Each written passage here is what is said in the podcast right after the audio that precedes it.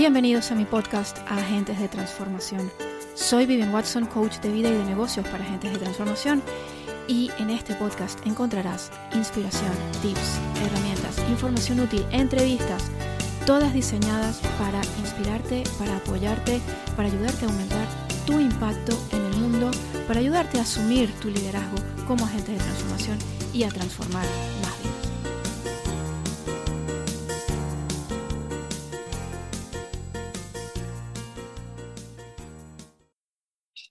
Hola a todos, bienvenidos a un nuevo episodio de mi podcast, Agentes de Transformación Online. Hoy estoy súper contenta porque tengo conmigo a una gran amiga, a la que quiero muchísimo. Está conmigo nada más y nada menos que Alejandra Sastre, que es experta en ventas de alto valor y bueno, es una persona increíble y yo le he invitado a que venga aquí al podcast para que nos hable un poquito, que tiene muchísimo que aportar, para que nos hable un poquito acerca de su trayectoria, eh, Alejandra es muchísimo lo que ha logrado en muy poco tiempo, es una gran referente en el mundo de las ventas, en el mundo del marketing digital y se ha posicionado en muy poquito tiempo de una forma realmente espectacular. Alejandra, gracias por estar aquí. No, gracias a vos, Vivi, por invitarme. La verdad que me hace mucha ilusión tener este ratito para conversar contigo y que también nos escuche toda tu audiencia, ¿no? me encanta. Gracias. Gracias a ti, gracias a ti, Ale. Cuéntanos un poquito, vamos a empezar por el principio, ¿vale? Dale. ¿Quién es Alejandra Sastre? Bueno, ¿quién soy? Yo siempre digo, ¿no? Que uno no puede separar la parte profesional de la parte laboral. Entonces, como laboral, soy mamá, eh, soy una mamá consultora, digamos. O sea, realmente tengo tres hijos, dos chiquititos de cuatro, eh, bueno, o sea, cinco y seis años y, y una hija de 18. O sea, ya yo cumplí con el mundo. Entonces, tengo mis hijos, tengo perritos, tengo gatitos, vivo en el campo, pero sobre todo creo que vivo de mi pasión y eso es lo que me ocupa gran parte de mi tiempo, que es la parte de consultoría, la parte de mentoría, en la que ayudo realmente a mujeres sobre todo a crear y a lanzar esa oferta de alto valor. Y, pues es como un estilo de vida el hecho de, poder compaginar eh, tu pasión, ¿no? La pasión con la parte más de la familia. Creo que el poder vivir de la pasión y trabajar online como lo hacemos nosotros te da mucha libertad para poder disfrutar con, la familia, con los niños, con, mi marido y vivir más libre de lo que viven los demás, una cosa así. Así es, así es. Y cuéntanos cómo, cómo eh, empezaste. Yo vengo de los negocios offline de toda la vida. Eh, yo hice mi primera venta con 8 años, mi primera campaña de marketing con 16. Tuve la suerte de tener un padre que, que, fue mi primer mentor, ¿no? Entonces, en aquella época yo pensaba que mi padre era un cabrón. En el día de hoy le doy las gracias porque gracias a él soy la mujer que soy, en la que me convertí en la empresaria, eh, porque me fomentó mis habilidades desde muy pequeñita. Entonces, eh, yo hice mi primera mm, campaña a los 16, a los 18 ya gerencié una empresa con más de 800 empleados y, hoy por hoy eh, ya no tengo negocios offline, tengo negocios online y mi padre trabaja conmigo también, es parte de mi equipo. Entonces, eh, digamos que se dio un poquito vuelta la tortilla. Antes yo era la hija de Antonio Sastre, ahora él es el padre de Alejandra Sastre es algo interesante también, ¿no? Entonces, yo empecé empezando, como empieza todo el mundo, y en el mundo online empecé buscando libertad. que creo que es lo que buscamos todos, ¿no? Los negocios físicos están muy bien, a mí me encantan. Cada dos por tres le digo a mi marido, y si montamos algo, mi marido me dice que no enseguida, eh, porque te da, te da dinero, te da también libertad, pero son más esclavos, ¿no? Porque al final tenés que estar ahí, tenés que abrir, tenés que cerrar, sabes que cuando no están, eh, los empleados no atienden tan bien a, los clientes como a uno le gustaría. Tenés también la parte de, que te, pueden o te roban muchas veces dentro del mismo local, entonces es como complicado. Y la parte online es también tenés empleados, también te pasan, porque uno eh, no trabaja solo, ¿no? Al final tenés un diseñador gráfico, tenés un tal, pero bueno, cuando haces un buen equipo es, más fácil de trabajar que en el mundo offline y sobre todo te da la libertad. Yo tengo la libertad de, por ejemplo, vivir, y vos lo sabés que vivo en el medio de la nada, en el medio del campo. Entonces empecé este, este, negocio online viviendo en Malta, ahora estoy en Valencia y próximamente me voy a mudar otra vez internacional. Entonces, es geolocal, eh, geolocalizada, es muy libre. Puedo estar acá o puedo estar viajando y sigo trabajando y sigo facturando. Entonces creo que la libertad es súper importante y por eso empecé en el mundo online. Claro, y esa es la razón por la que empezamos muchas. Sí. Y cuéntanos un poquito, este, ¿cuáles, son, ¿cuáles han sido los principales desafíos a los que te has enfrentado? Yo creo que desafíos siempre te enfrentas. O sea, no hay nada fácil. O sea, yo, yo cuando empecé online, eh, y, lo hablamos muchas veces, ¿no? Uno se mira la, la imagen esa de, de, la persona trabajando en la playa con el solcito, la caipiriña, y eso no es la realidad. Eh, o sea, cuando, y cuando empecé, yo, bueno, yo buscaba libertad porque mi hija tiene una enfermedad genética de estas que son raras y, a mí eso fue lo que me hizo un quiebre emocional muy grande, ¿no? Yo creo que todos cuando empezamos algo, empezamos por algún desafío que estamos viviendo en ese momento. Y el mío fue emocional muy grande, lo que me llevó a cerrar mis negocios y a, buscar esa libertad que yo quería para estar con mi hija. Entonces cuando empecé online, yo también buscaba esa imagen, ¿no? O sea, trabajar en la playa. Y no, no, no era verdad. Luego monté la escuela online y hice la típica escalera de valor, o sea, 7, 47, 97, da, da, Bueno, dije a mi marido, ahora sí, después de un año trabajando para crearlo todo, porque yo lo quería hacer todo, ¿vale? Yo quería hacer la escuela online, la estructura, yo quería hacer la página web, yo quería escribir copy, quería grabar contenido, el diseño gráfico, yo lo quería hacer todo, cosa que fue un error porque me llevó un año. Si hubiese contratado a alguien hubiese sido mucho más rápido y mejor. Obviamente. si miras mis imágenes cuando, cuando empecé, a las de ahora no tienen nada que ver. A mí me pasa igual. Sí, entonces, digamos que por no contratar me demoré un año. Y cuando lancé dije, ahora sí me voy a hacer rica. Y nunca, nunca, nunca pasó. O sea, me llevó también otro tiempo más poder empezar a vender. Y cuando empecé a vender, digamos que la gente que me compraba me daba muchos dolores de cabeza y era, me exigían como si me hubiesen pagado un high ticket y me habían pagado un producto barato. Entonces ahí tuve mi, mi, mi primer gran conflicto. O sea, no solamente por el tiempo, sino por el tema de, oye, vale, listo, y creé todo esto, ¿y ahora qué hago? ¿no? O sea, un año de mi vida trabajando para lanzar la escuela, la lanzo tal y no facturo. Y ese creo que fue el primer desafío al que me, me, presenté, o sea, o, con el que me encontré cuando mm. empecé online. ¿sí? El que mm. la manera tradicional de vender no era para mí. Mm, ok, fíjate tú que esto me parece súper interesante, Ale, porque hay muchas personas y a mí me comentan muchísimo, ¿no? Este, mucha gente tiene la idea de que eh, empiezan con su negocio y enseguida todo va a salir súper bien y todo va a ser de maravilla. Y cuando, cuando no lo es, cuando se encuentran con los primeros obstáculos, eh, mucha gente abandona, ¿no? Entonces mucha gente dice, vale, pues entonces esto no es para mí y abandona. Y, y, y yo estoy convencida de que hay muchísimas personas que abandonan demasiado rápido. O sea, porque hay veces en que lo probamos de una forma y de esa forma no es, pero eso no quiere decir que es que no lo puedes hacer de otra forma diferente, ¿no? Y, eso me encanta de ti, que tú siempre has ido buscando la forma que más se adapta a lo que, a lo que tú quieres y si algo no te funciona, pasas a lo siguiente. Es que es importante entenderlo. Mira, o sea, creo que no todas las metodologías son para todo el mundo y, eh, y, también parte por un tema de, vos lo hablas mucho, ¿no? De la energía, de la actitud, de los valores que tiene cada uno. Entonces, yo, por ejemplo, también organizo eventos y hago eventos y a mí el hecho de ponerme a saltar y a bailar todo el tiempo no me va. O sea, sí entiendo que haya que mover energía, pero no me gusta. Hay otras maneras de hacer eventos que para mí es importante. Lo mismo pasa con la parte online. o sea, está la parte tradicional de toda la vida, que es la típica escalera de valor de 7, 47, 97, bla, bla, bla, y después está la otra vía que pueden ser las, ventas de alto valor. Claro. Pero al final, lo que uno tiene que encontrar es decir, ok, esto no me funciona, bueno, ¿qué puedo hacer para que me funcione? Porque a veces es el copy que se cambia, el diseño que se cambia, la imagen de uno que se cambia. O sea, es, importante entender que si una cosa no funciona, la mayoría de las veces es o porque esa estrategia no era para uno, porque no resonaba o porque no era el camino que había que tomar, se, busca otra manera y ya está, o a veces es porque literalmente no está alineado con nuestros valores o no está alineado también con nuestra manera de ser. Mucha gente de repente, a mí no me gusta vender de forma presionando a las personas, en plan, si no me compras ahora, se te termina la oportunidad y solamente tenés, no, no creo que haya que presionar a las personas, creo que las personas tienen que entender que nosotros somos la mejor opción para ayudarlos a salir de donde están. Punto pelota, la venta es conversacional. Entonces, eso es importante.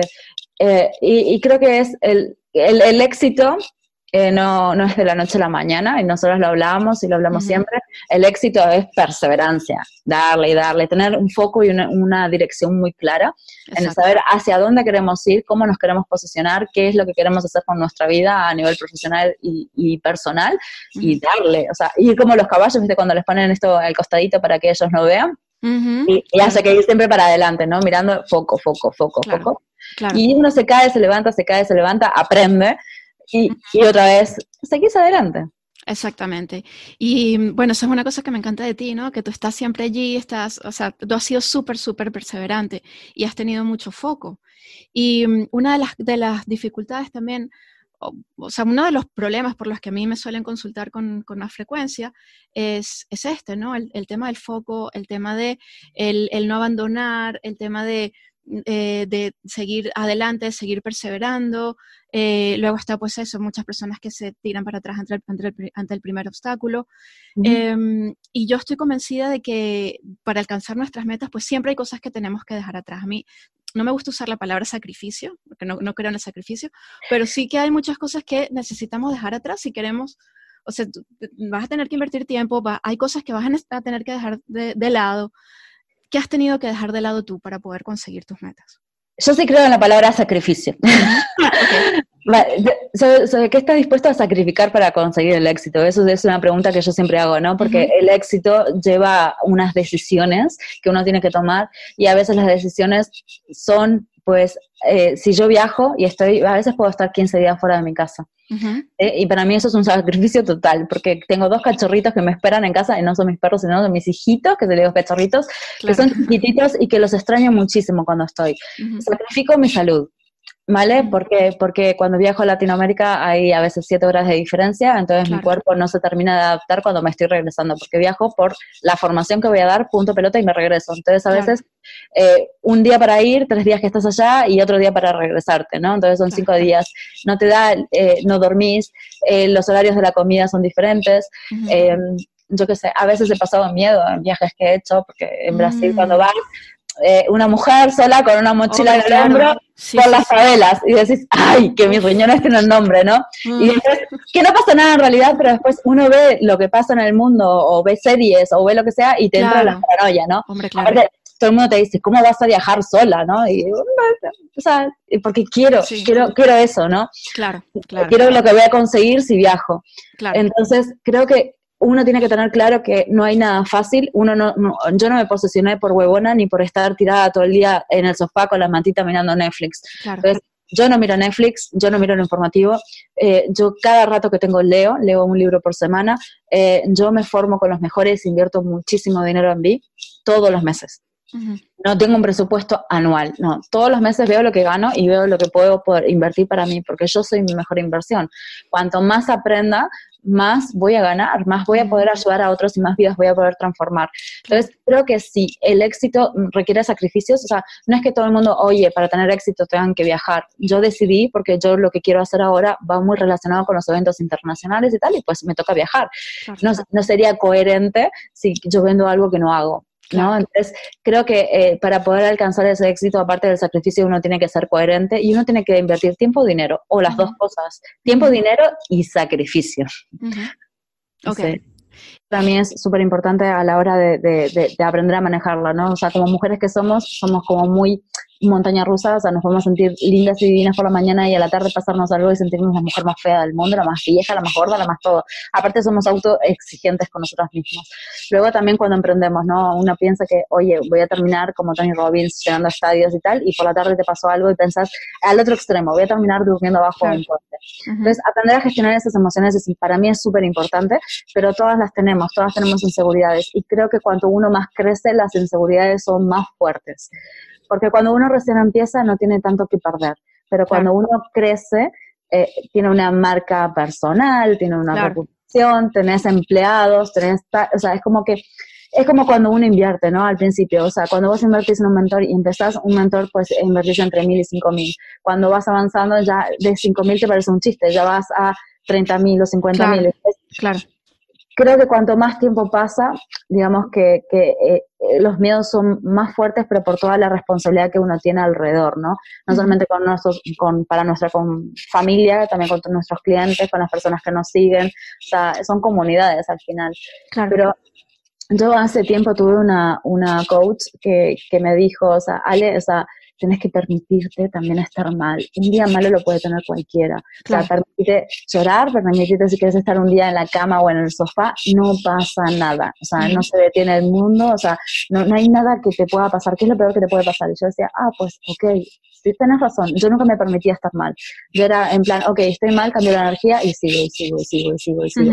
pero ahora sé que cuando de repente estoy, ayer por ejemplo tuve un día estaba re cansada y, le decía a mi padre, estoy cansada y, me siento cansada. Y pues suspendí toda mi agenda de la tarde y lo que hice fue descansar.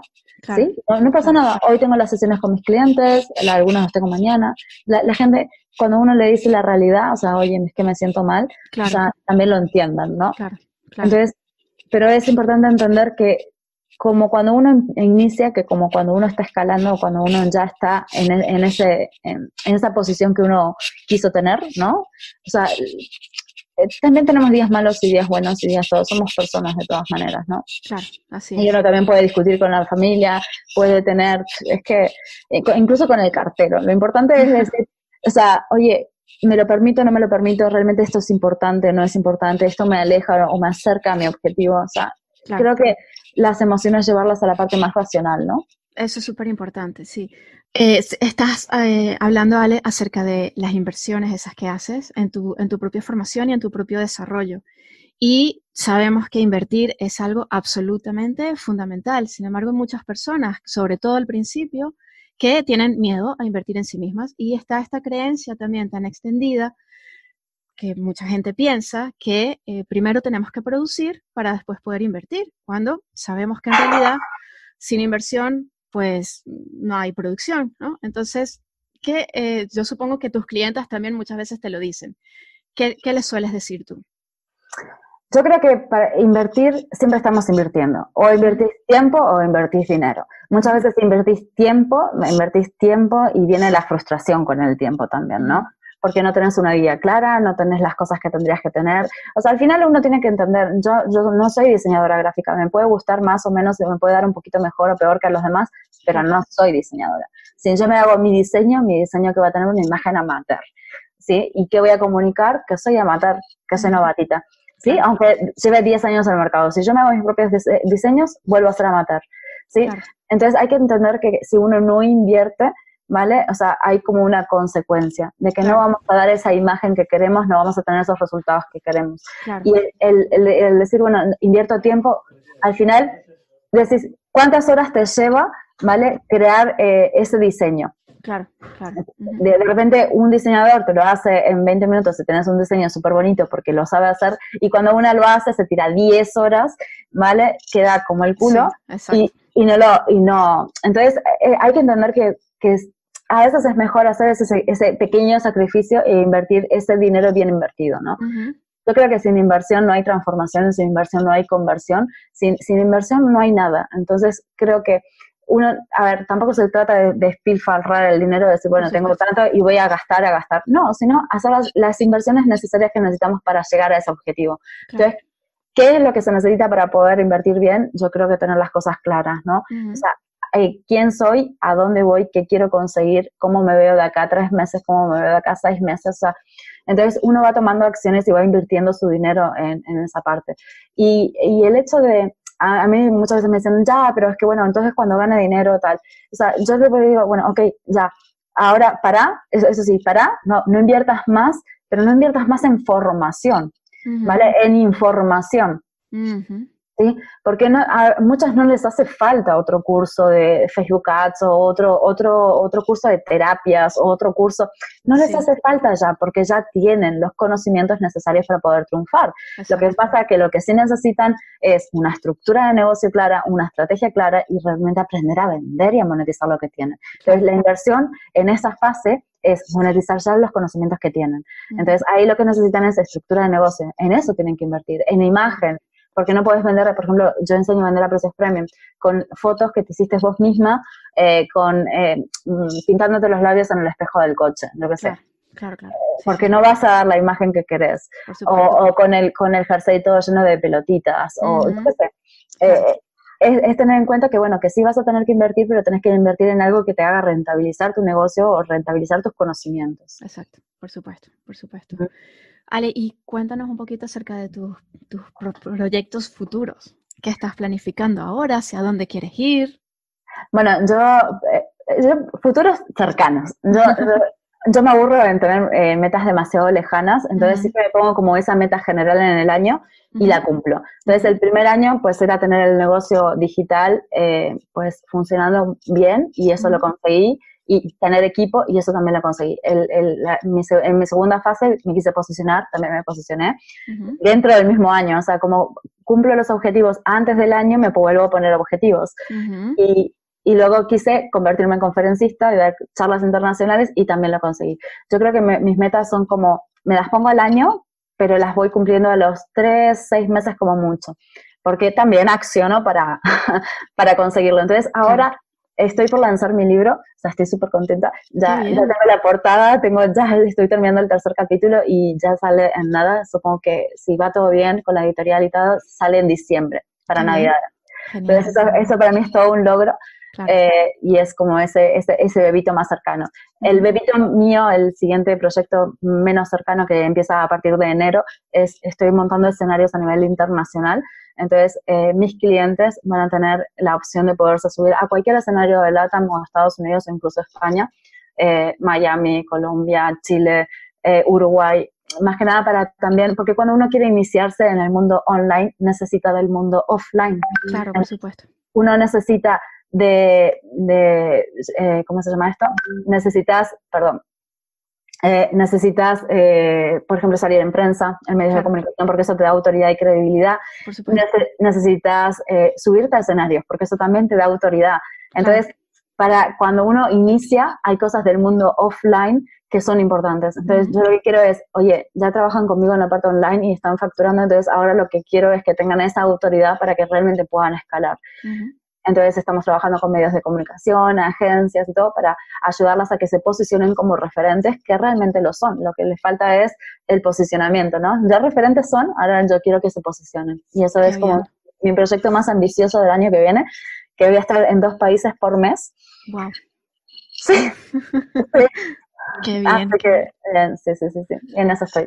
Pues me parece un proyecto espectacular y súper necesario. Me encanta, me encanta, me encanta yo creo que cuando uno inicia no te dan tanta, tanta chance de hablar, ¿no? Y uno tiene que pagar también como ese derecho de piso.